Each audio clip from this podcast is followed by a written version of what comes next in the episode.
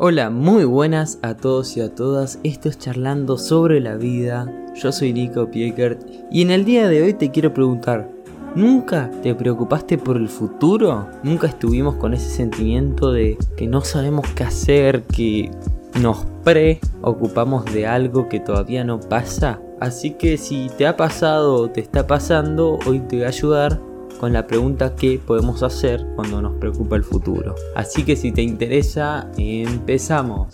Me preocupa el futuro. Ahora más que nunca me inquieta qué va a ser de mi día de mañana. Este temor, soterrado pero palpante, se aprecia ahora más que nunca. Tanto es así que son muchas las personas que ven con cierto negativismo el horizonte que tienen por delante, o sea, el futuro, cayendo ya y sin saberlo en un derrotismo preocupante, es una situación complicada que debemos tener en cuenta. Decía Gully Allen, aquello de me interesa bastante el futuro porque es el lugar donde voy a pasar el resto de mi vida. Nada es más cierto y como tal es un interés decisivo.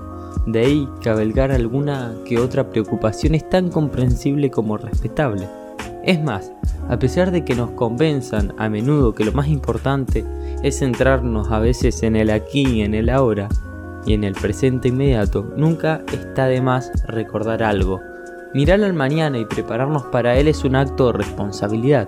Bien es cierto que el futuro aún no ha ocurrido, que no puede verse ni tocarse si no es una idea, pero sin embargo, siempre es adecuado dejarle cierto espacio al mañana y tener en mano algún plan, objetivos, más de una estrategia de afrontamiento, una dirección. Vamos al punto que dice me preocupa el futuro. Vamos a hablar de algunas claves y estrategias para manejar la angustia a esa incertidumbre, o sea, al saber qué no va a pasar. Decía Víctor Hugo que el futuro tiene muchas formas según quien lo esté observando. Para los débiles es inalcanzable, para los temerosos resulta desconocido y para los valientes es una oportunidad. ¿Cómo negarlo? A todos nos encantaría ser audaces y aprovechar con ingenio cada cosa que nos pueda ofrecer ese mañana que se atisba en ese horizonte. Sin embargo, en ocasiones, pesa más la angustia que el optimismo. Es necesario tener en cuenta un detalle. No debemos fustigarnos por experimentar esa inquietud. Si me preocupa el futuro las actuales circunstancias, entra dentro de lo normal y de lo previsible. La inteligencia humana funciona formulando hipótesis, anticipando variables, hechos y probabilidades. Lo hace en un intento por mantenernos alerta y poder así anticiparnos a lo que pueda venir. Y más este año, y gente de mi edad, tranquilos que la incertidumbre y la preocupación por, por lo que viene es muy grande y es a veces angustiante. Y lo he vivido en carne propia. La gente que este año está en su último año de escuela o, o como le ha pasado los de antes y los que les va a pasar, es normal esa incertidumbre.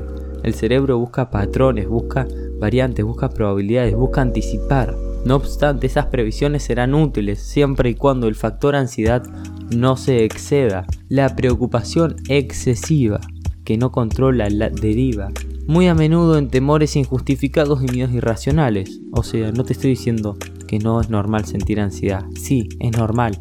El problema es cuando se vuelve excesiva, cuando pasa un límite, cuando ya tenemos temores y miedos que no tienen justificación y son irracionales. En estas circunstancias la inteligencia deja de sernos útil y nos limitamos a mirar el mañana como en modo de miedo, colocando así un filtro mental.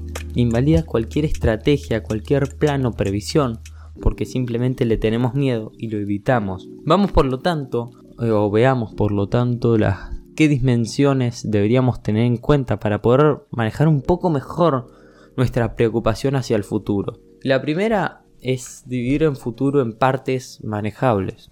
Cuando pensamos en el futuro, lo hacemos en términos poco o nada manejables. El mañana no solo es incierto, sino que además aparece a menudo en nuestra mente como algo difuso y habitado por amenazas. Ante esa visión es normal sentir el pinchazo del miedo. Ahora bien, si procedemos a dividirlo en una serie de partes más pequeñas y menos difusas, la cosa cambia. ¿Qué significa esto? Dividirlo en tiempo, cuantificarlo. Vamos a ver unos ejemplos. Primero vamos a poner futuro próximo. ¿Qué, se, qué, qué entraría en ese futuro? Los primeros eh, y los próximos 3 a 6 meses. ¿Qué es lo que me gustaría conseguir de aquí a allá, en los 3 y 6 meses? ¿Qué desafíos pueden aparecer? Ante esos posibles problemas que pueden surgir, ¿qué estrategias podría aplicar? Aún más, ¿qué debería estar haciendo ahora para lograr eso que quiero a corto plazo, en esos de 3 a 6 meses? Después tenemos un futuro intermedio, de 6 meses a un año. Para manejar la incertidumbre existente a lo largo del próximo año es recomendable clarificar una vez más qué metas desearíamos alcanzar. Una vez definidas, pienso en los obstáculos o desafíos que me pueden surgir, según obviamente mis previsiones, basado en mi experiencia, mis creencias y todo lo que soy yo durante este tiempo. Y me preparo ante ello. Y después lo dividimos el futuro lejano, que son los próximos tres años. Es cierto que mirar a tres años de vista no nos permitirá descubrir qué puede pasar en ese futuro un poco más lejano, pero nos puede ayudar a poner objetivos a largo plazo, algo necesario para nuestro avance y desarrollo, puesto que los propósitos son amarres para la esperanza y guías para la motivación. Así que básicamente no nos vamos a alejar tanto, tanto como 10, 15 años, sino vamos a usar de 3 a 6 meses, de 6 a un año y de un año a 3 años. Esa es la primera estrategia. Después vamos a preocuparme sí, pero solo con cita previa. Me preocupa el futuro y que esto suceda es normal. Sin embargo, esa preocupación no debe extenderse 24 horas del día, los 7 días de la semana, por semana. Ese estado mental no es útil, ni productivo, ni aún menos saludable. Por ello, ¿qué tal si me doy 20 minutos exactos al día para preocuparme? O sea, darle tiempo diario a esa emoción poner una alarma y pedirle como una cita conmigo mismo a sentarme a pensar. Cada día establecerás en qué momento vas a pensar en aquello que te está preocupando. Niégate a esas ideas que surjan en otro momento. En caso de que lo hagan, lleva un blog de notas y las podés ir apuntando con el celular, en un grupo de WhatsApp solo, en algún lado para tenerlas en cuenta cuando lleguen esos 20 minutos del día, para dedicarte pura y exclusivamente a preocuparte y pensar en el futuro. Esta técnica es buenísima, muy buena, porque nos ponemos un horario para descargar todo eso que tenemos dentro. Me preocupa el futuro, ¿qué puedo hacer? No te centres en los síntomas, sino fíjate en las señales. Cuando algo nos inquieta, quedamos atenazados por los síntomas, por el efecto que nos produce, es decir, si me da miedo quedarme sin trabajo, poco a poco quedo atrapado por el miedo, la inquietud, la ansiedad. Experimentar esta serie de sensaciones es efecto directo de una mente cautiva del estrés. Sentir esto es completamente normal, pero deberíamos tomar las riendas, tomar el control. ¿De qué manera? Dejando a un lado los síntomas, o sea, lo que me genera esa situación de incertidumbre, y focalizándonos en las señales, que serían las oportunidades que me puede dar esto.